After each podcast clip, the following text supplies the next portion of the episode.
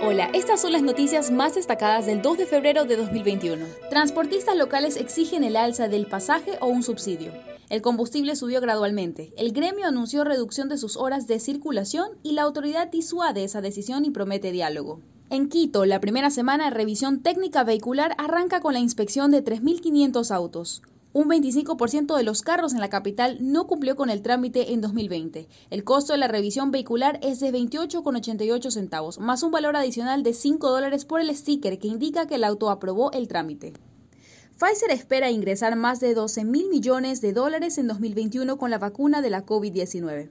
En concreto, Pfizer confía en facturar en 2021 entre 59.400 y 61.400 millones de dólares, lo que en el punto medio del rango supondría un incremento del 44% respecto a los ingresos de la compañía en 2020. Ecuador moviliza 200 hombres y 20 vehículos tácticos a fronteras con el Perú.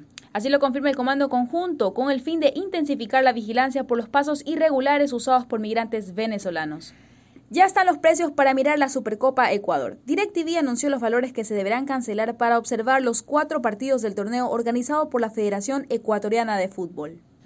Revisa estas y otras noticias en expreso.es.